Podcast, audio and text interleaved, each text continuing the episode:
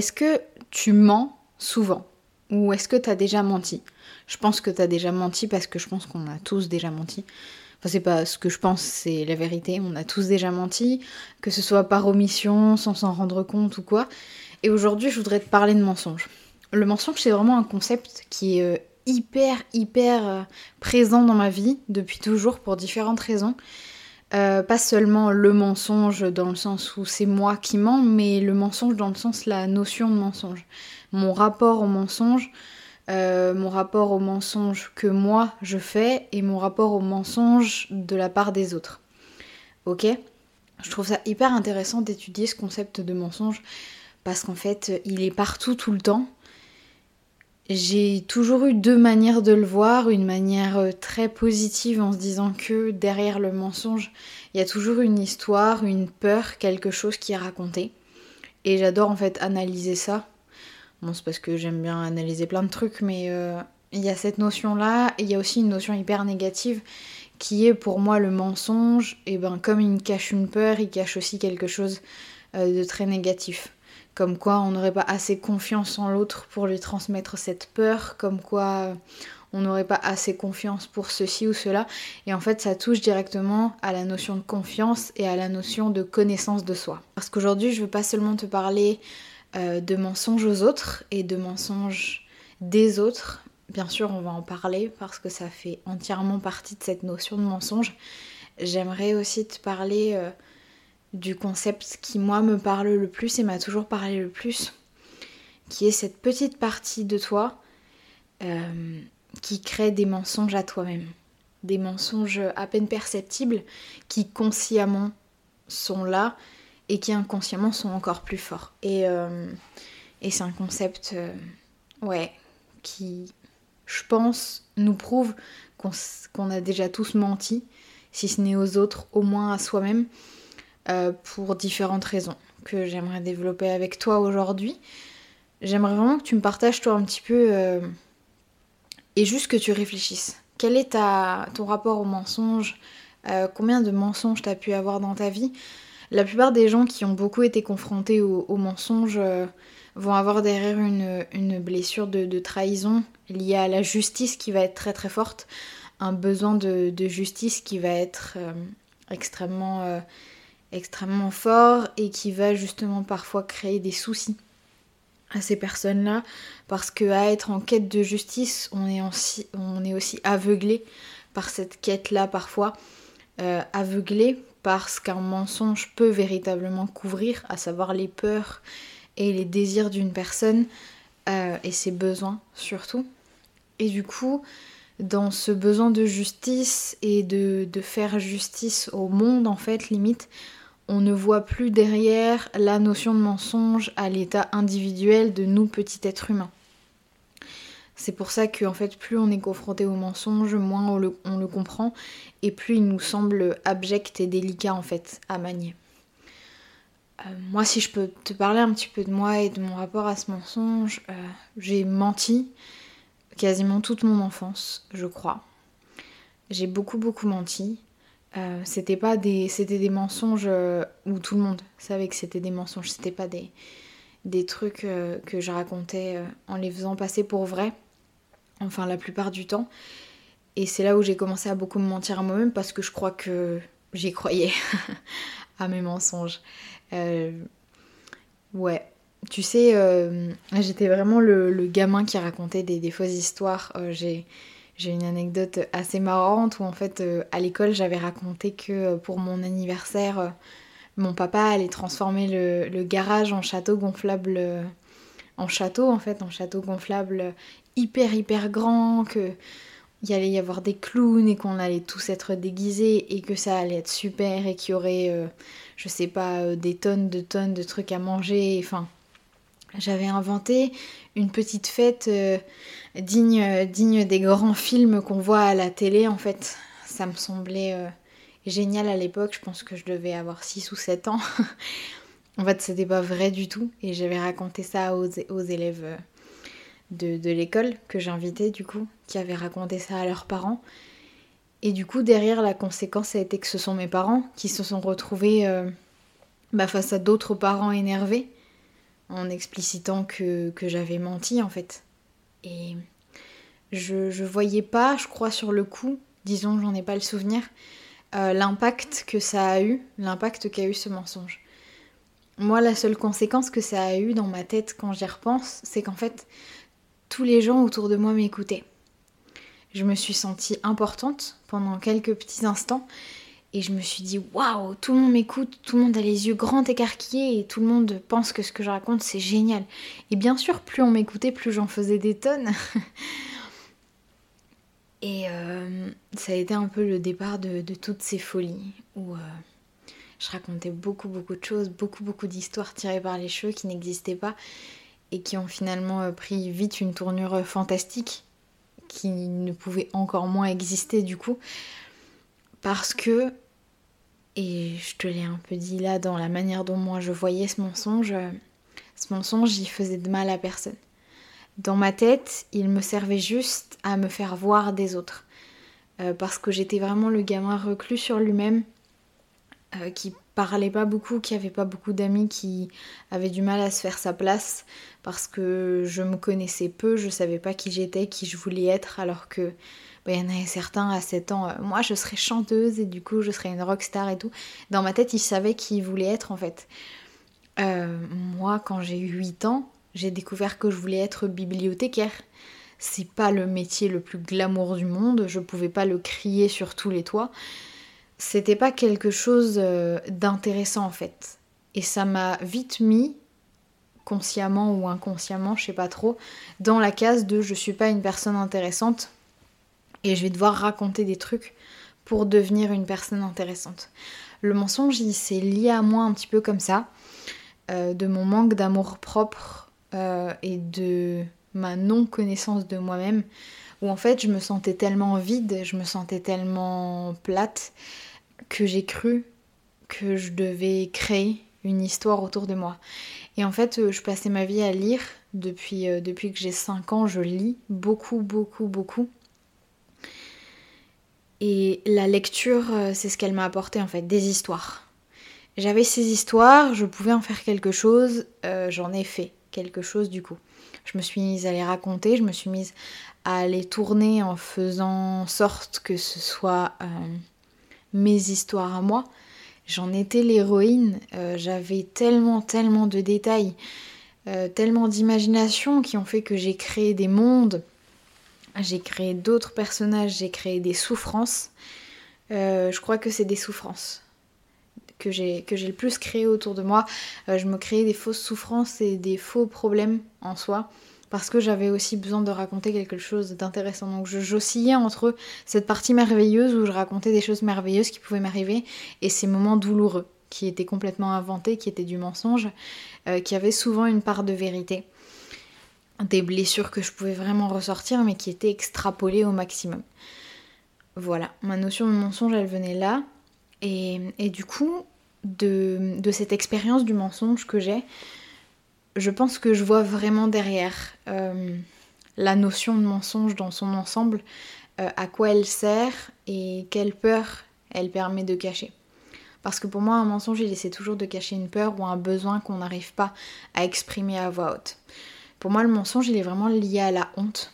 Parce que j'avais honte d'être si peu ou d'être ça. Et du coup, c'est le mensonge qui venait derrière le plus souvent, le plus vite.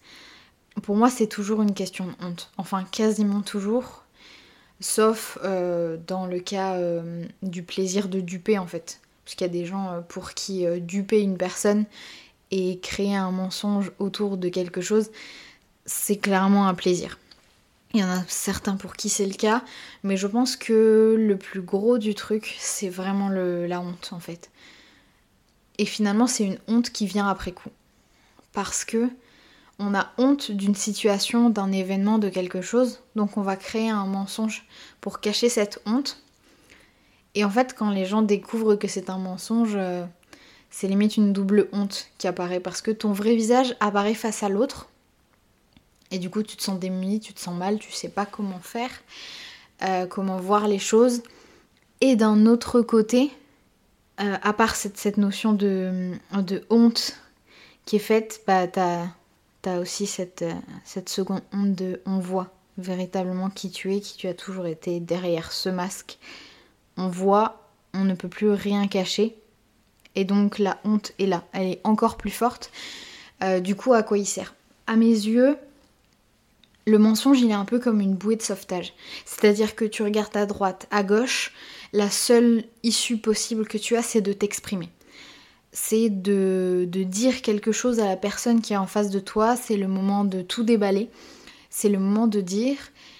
Et honnêtement, euh, le moment où le mensonge apparaît euh, quand il n'est pas lié au plaisir de duper, c'est véritablement cette notion de euh, je veux protéger quelque chose qui est à l'intérieur de moi. Je veux protéger la valeur que j'ai aux yeux de cette personne. Je veux protéger ma dignité. Je veux protéger le respect que j'ai de moi-même et que les autres ont de moi. Je veux protéger une certaine image que les autres ont de moi. Et en fait, c'est pour ça que tu crées du mensonge. On le voit beaucoup hein, euh, dans, les relations, qu'elles soient amoureuses ou amicales. Souvent, le mensonge, il est là-dessus. Euh, même les gens qui disent Oui, mais là, je t'ai menti parce que euh, ça aurait été trop difficile pour toi de le, de le, de le, voir en face, etc. etc. À mes yeux, c'est pas du tout vrai. À mes yeux, le mensonge, il est jamais pour quelqu'un d'autre, il est toujours pour soi. Le mensonge est toujours pour soi-même. Ok, il faut qu'on se le dise, il faut qu'on soit face à soi-même un petit peu, même si du coup on se ment à soi-même, mais c'est un tout autre débat. Et en fait, euh, le mensonge est toujours pour toi. C'est-à-dire que même quand il y a une personne, tu te dis ah non, non, non, non, là, elle peut pas connaître la vérité, ça va la foutre en l'air, je peux pas lui faire ça. C'est pas du tout que tu veux pas lui faire du mal. Alors, il y a une partie de vrai, mais la vraie vérité qui va te qui va faire en sorte que tu fasses le mensonge, c'est que en général, tu ne veux pas être la personne qui va lui dire la vérité. Tu ne veux pas être responsable de sa souffrance, tu ne veux pas être responsable de cette mauvaise nouvelle que tu vas lui annoncer le plus souvent. OK? Et du coup, c'est pour ça qu'on en arrive au mensonge. Voilà. Dans, dans tous les cas, en fait, euh, cette honte, elle est là. Elle est vraiment... Euh, bah, petit à petit, en fait, elle, se goupille tout autour du mensonge.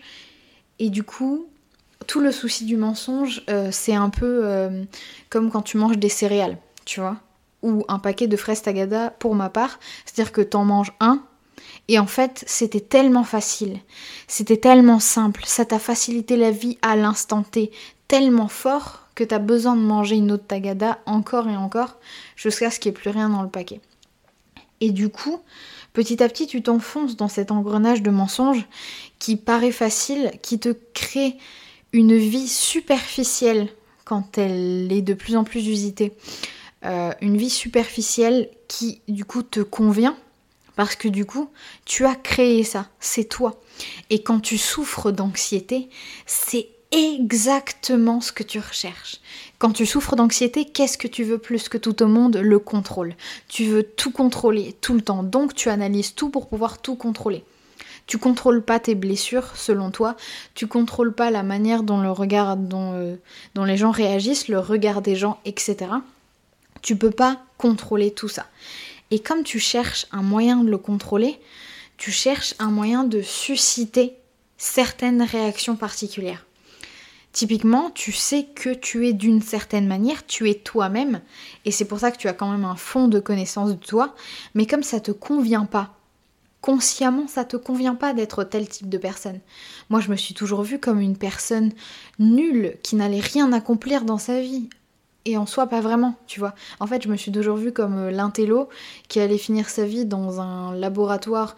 Bon, je suis pas du tout scientifique, donc je sais pas pourquoi j'ai cette vision-là, mais euh, en train de. Ou, ma tête plongée dans les bouquins, à ne pas avoir de vie sociale, à finir ma vie seule avec des chats. Et c'était la vision que j'avais moi-même.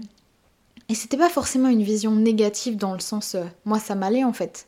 J'adore les chats, J'adore lire, j'adore les recherches, j'adore le boulot de bibliothécaire. C'est un truc euh, qui me fascine à un point inimaginable. Mais quand on regarde euh, selon le regard de la société et selon ce que c'est que réussir pour la société, réussir pour la société c'est quoi? C'est avoir beaucoup d'argent et avoir un certain pouvoir sur des gens, sur une économie, sur... bon, voilà. Et du coup, quand tu compares, euh, là, la vie à laquelle moi je pensais me destiner, elle était loin de la définition de la réussite. Ok? Et du coup, je voulais absolument pas que les gens que j'aimais autour de moi ou que les gens que j'essayais d'impressionner aient cette même vision de moi. Il était hors de question qu'ils aient cette même vision de moi. Donc j'ai menti. Et donc, ton mensonge, il est là pour ça. Il est là pour te dire, ok, là, ce que j'entrevois de moi-même, la connaissance que j'ai de moi-même, ça me convient pas. Comment est-ce que je peux changer ça? Oui, je pourrais essayer de changer tous ces éléments pour correspondre à l'image que j'ai de la personne que je veux devenir, mais c'est pas ce que je veux devenir. Moi, je voulais pas devenir euh, une personne multimillionnaire qui allait gérer euh, une entreprise à 853 salariés dans une start-up nulle. Enfin, ça ne me correspondait pas du tout, pas du tout, pas du tout. Moi, ce que je voulais, c'était aider les gens, les écouter et bouquiner. Voilà, genre, honnêtement, ma life. c'était pas du tout euh, vivre dans un immeuble à New York. Et du coup, comment faire coïncider qui je suis véritablement face à cette société? Je ne rentrais pas dans le moule de cette société et tu ne rentres sûrement pas dedans aussi. Et du coup, j'avais cette angoisse qui montait petit à petit de me dire je ne rentre pas dans ce moule, mais j'ai besoin. J'ai besoin d'y arriver, j'ai besoin qu'on ait cette vision de moi, de, de se dire ok, elle est comme ça, elle rentre euh, dans notre société, elle peut être acceptée. Parce que si tu rentres pas dans ce moule de la société, qu'est-ce qui se passe? T'es isolé, t'es seul, peur archaïque, tu, paniques en fait. C'est pas possible d'avoir cette peur d'être isolé. Euh, L'isolement, euh, c'est euh, c'est la petite antilope qui est isolée face à son troupeau et qui du coup devient une cible facile pour le lion, tu vois. Et c'est un petit peu l'image que tu en as, même inconsciemment dans ta tête, parce que tu as des réflexes archaïques de l'époque de la préhistoire, du moment où on se faisait chasser par des animaux, ok? C'est normal que tu aies ces réflexes derrière. C'est ton système nerveux autonome qui a ces réflexes de survie. Donc c'est tout à fait normal. Et donc le schéma que tu mets en place derrière, c'est le mensonge. Le schéma que tu mets en place, c'est te dire je mens pour telle et telle raison. Et limite, tu es persuadé, c'est pas limite, c'est tu es persuadé de mentir pour la bonne cause. Tu en es persuadé à 100%. Parce que bah, la seule chose que, dont tu te préoccupes à ce moment-là, c'est de ne pas être isolé, de ne pas finir seul, et donc de pouvoir correspondre un minimum à la société. Et si pour ça tu dois mentir sur qui tu es, tu dois changer qui tu es, et donc tu dois te mentir à toi-même pour réussir à tenir ce rôle que tu t'es attribué, c'est ce que tu vas faire. Pour faire diminuer cette angoisse, pour avoir un sentiment de contrôle sur la situation, parce que tu as tracé tout ton avenir, tu as tracé tout ton futur, tu as voulu tout anticiper. Et la seule chose que tu as anticipé, c'est que tu allais finir seul avec des chats et crever tout seul dans cet appartement, dans un boulot qui ne t'aura rien apporté, à part euh, ben, en soi euh, des stimuli euh, que tu aimes toi parce que c'est ce que tu aimes faire dans la vie, tu vois. Mais sociétalement, ça ne t'a rien apporté selon toi. Ok? Et selon la société, du coup. Selon les normes de la société. Ok et ben qu'est-ce que tu fais pour pallier à ça? Tu mets en place des schémas et tu te mens à toi-même. C'est vraiment à ça euh, que, je voulais venir en fait, c'est que le mensonge euh, aux autres, le mensonge des autres, il est aussi directement lié au mensonge que tu te fais à toi-même. Et c'est pour ça qu'il y a certains mensonges que l'on raconte qui sont parfois euh, des, vrais mensonges, hein. c'est pas des mensonges qu'on va mettre à part, mais c'est des mensonges qui sont un peu différents. Donc il y a le mensonge que tu fais vraiment froidement face à une personne. Euh, comme si là je vous racontais que euh, oui, euh, l'été dernier, moi je suis partie en vacances au Venezuela, c'était super. Bon voilà, ça c'est un mensonge que je vous dis de, de but en blanc, tu vois, genre là je te le raconte. Mais il y a des mensonges qui sont qui s'insinuent en fait. Ils sont tout petits, telle une petite fourmi que tu vois pas passer et se promène. Et tu t'en rends compte qu'il y a un petit trou et que tu as fait tomber un gâteau par terre, euh, qu'il y a un petit trou là dans, le mur et que tu as fait tomber un gâteau par terre quand tu as une centaine de fourmis qui viennent de passer par le carrelage et qui sont en train de bouffer le gâteau. Mais quand il y en a une seule, tu la vois pas. Tu la vois pas du tout cette fourmi. Tu la calcules pas du tout. Il faut attendre qu'il y ait énormément énormément de poids sur tes épaules pour voir les conséquences de tout ça. Et donc comment ces mensonges ils vont s'opérer? C'est des petits mensonges sur la connaissance que tu as de toi-même et sur qui tu es. Parce qu'en fait, tu confonds à ce moment-là qui tu es réellement et qui tu voudrais être. Parce qu'il y a des choses qui font partie de toi, qui sont toi, et qui seront toujours toi que tu ne pourras pas changer, que tu ne veux pas accepter à l'heure d'aujourd'hui. Et c'est pour ça qu'absolument tout ce que je vous raconte dans ce podcast, euh, c'est toujours lié à la connaissance et à l'amour de soi. Toujours, toujours, toujours. Euh, tous les sujets, selon moi, sont liés à l'amour de soi. Et véritablement, c'est ce moment-là où tu te inconsciemment, donc tu, tu le sais pas vraiment, euh, ton cerveau se dit non, là c'est pas possible d'être égoïste à ce point. Non, c'est pas possible d'être faible à ce point et de pleurer dès que ça va pas. Donc, on change qui l'on est pour essayer de rattraper un comportement qu'on aurait eu naturellement.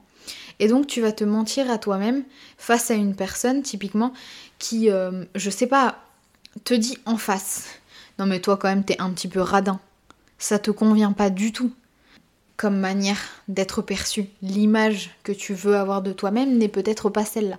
Tu n'as pas envie qu'on te voit sous cette forme-là. Et en fait, tu es tellement tu n'as tellement pas envie qu'on te voit sous cette image-là que toi non plus, tu ne te vois pas sous cette forme-là. Tu es persuadé que tu n'es pas cette personne. Et donc tu vas clamer haut et fort à cette personne, mais n'importe quoi, mais moi je suis super généreux, attends, j'offre toujours des trucs à tout le monde, je paye toujours mes tournées quand on est au bar, tout ça, enfin j'en sais rien, tu vois.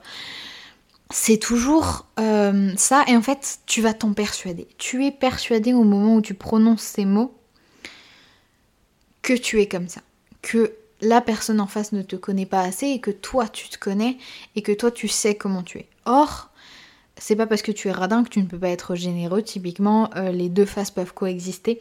C'est quelque chose sur lequel je reviendrai, je pense, euh, probablement. Tout peut coexister ensemble, mais peut-être que tu as du mal à le voir. Parce que de toute façon, ça c'est beaucoup lié aux parts de lumière et aux parts d'ombre que tu as. Euh, les parts de lumière, finalement, c'est ce que tu acceptes chez toi, et les parts d'ombre, c'est ce que tu refoules. Ce qui peut-être sociétalement est un peu moins accepté, et ce qui du coup fait que tu n'as pas envie de le montrer, de le mettre en avant et de l'accueillir véritablement euh, chez toi, tu vois. Et du coup, pour ça, tu vas créer du mensonge. Parce que le mensonge auprès des autres, il est difficile, il est compliqué et il peut détruire des relations, mais c'est pareil envers toi-même. Le mensonge que tu fais envers toi-même, il détruit ta propre relation avec toi-même. Comment tu veux aimer quelqu'un que tu ne connais pas? Comment tu veux aimer quelqu'un dont tu refoules des parties? C'est comme là, prends, je sais pas, ton meilleur pote, euh, ta maman, n'importe qui que tu aimes vraiment du fond du cœur, et dis-toi, imagine là, je snob une partie de, d'une, de, cette personne que j'aime profondément, et je me dis, cette, partie n'existe pas.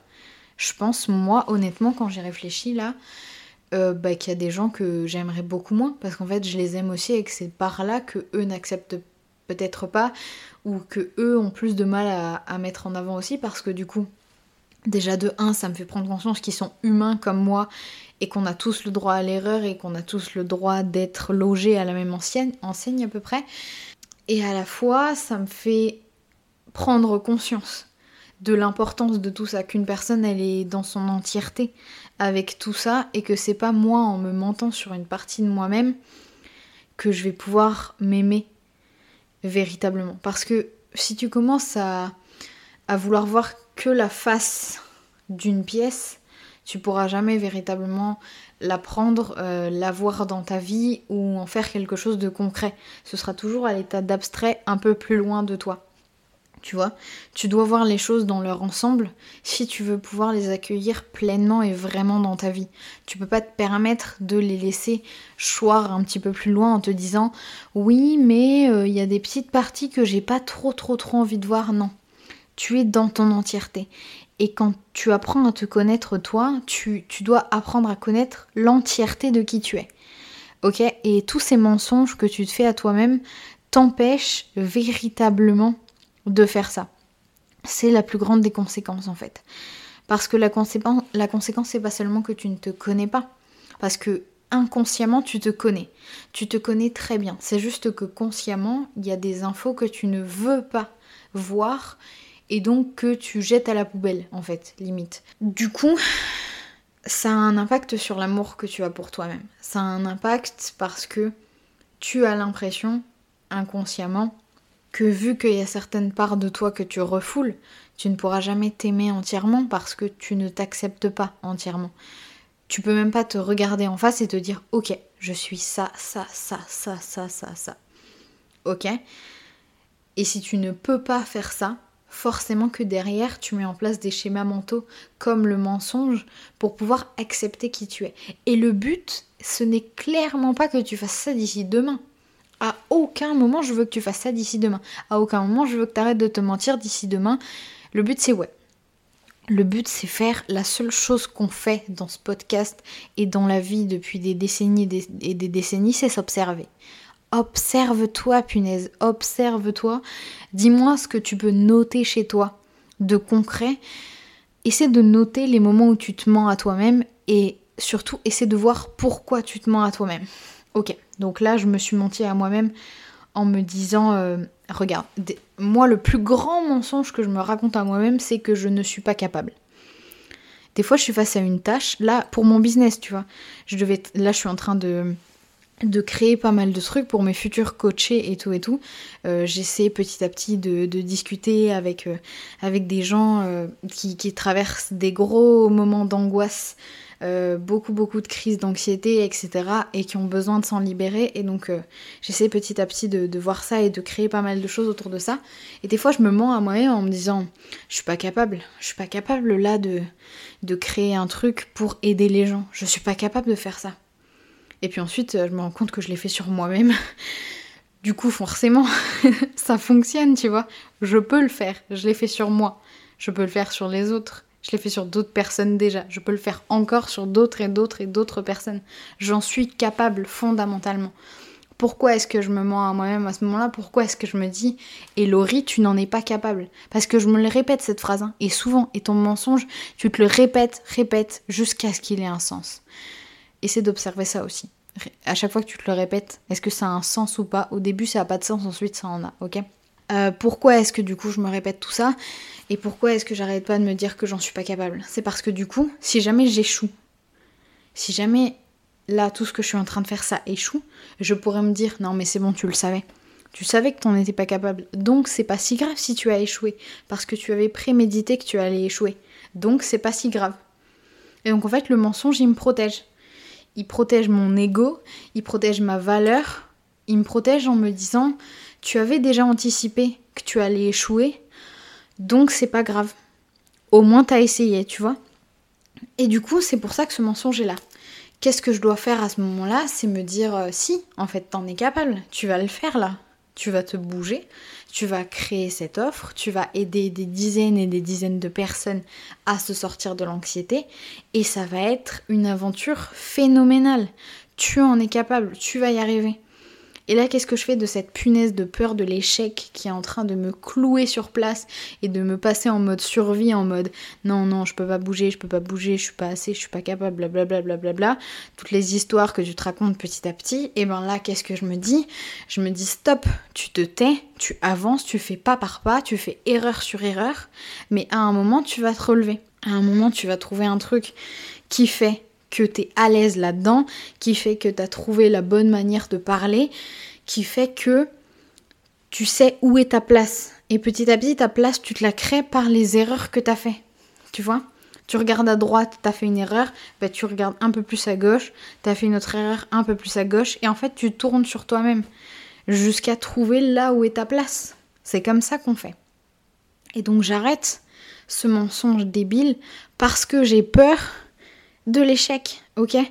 Donc, premièrement, t'identifies la phrase que tu te répètes qui est un mensonge, t'identifies la peur qu'il y a derrière, et ensuite t'identifies la croyance par rapport à cette peur.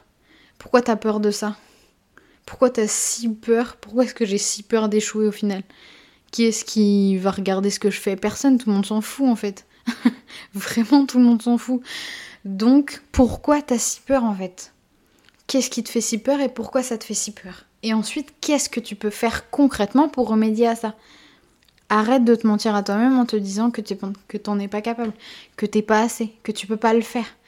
Arrête de te mentir à toi-même en te disant que tu peux pas lancer ce projet demain. Arrête de te mentir à toi-même en disant que tu fais tel poids et que tu pourras pas perdre des kilos.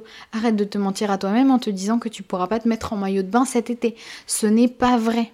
C'est une croyance et une peur que tu as derrière ce mensonge parce que tu as des regards et des perceptions sociétales, des normes sociétales, et il est tout à fait normal, et je ne vais pas te blâmer pour ça, et personne ne doit te blâmer pour ça, t'as ce regard sociétal, il n'y a pas de souci. Passe au-dessus, enfin regarde, observe-le pour réussir à passer au-dessus.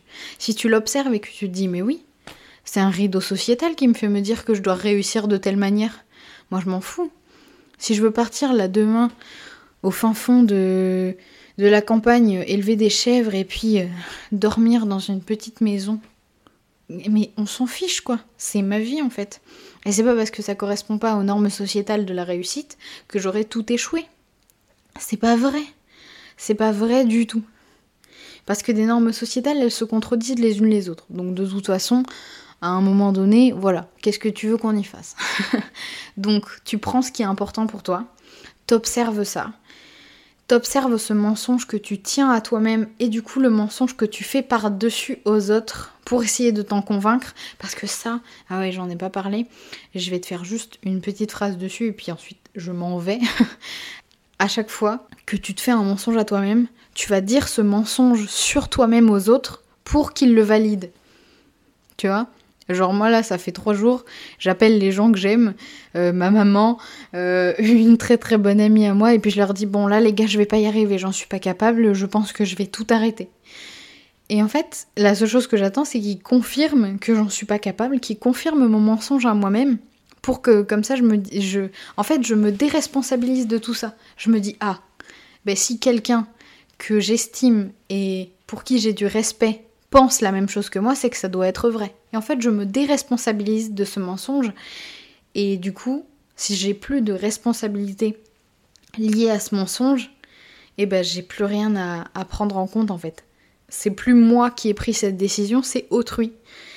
Et je fais ça petit à petit. Donc, au-delà de te mentir à toi-même, arrête de raconter ce mensonge aux autres. Parce que non, il ne faut pas qu'ils te, te confirment ce mensonge. Et la plupart du temps, ils vont pas te le confirmer. Ils vont pas te le confirmer. Donc, essaie de voir qui tu es dans ton entièreté. Et essaie de voir toutes les peurs qui sont cachées derrière. Et quand tu seras remonté aux sources de ta peur, là, tu vas vraiment pouvoir taffer sur tes peurs. Parce que tu auras identifié exactement quelles sont tes peurs. Je vais faire des épisodes sur comment dépasser ses peurs et tout et tout. Euh, puisque c'est la prochaine étape. Mais déjà, identifie tes peurs et identifie les schémas que tu crées tout autour de toi. Ça peut être le schéma du mensonge, mais il y a plein d'autres schémas qui peuvent être faits autour de toi. Euh, des schémas de fuite, des schémas euh, de combativité où, tu vas gueuler sur les autres pour montrer que toi t'es plus fort qu'eux, blablabla. Bla, bla, Bref, essaye d'identifier tous les schémas que tu mets en place, et notamment le schéma du mensonge, pour voir petit à petit comment tu fais les choses. Et du coup, euh, tu pourras voir ça de manière beaucoup plus fluide et beaucoup plus tranquille. Et ce sera beaucoup plus important pour toi.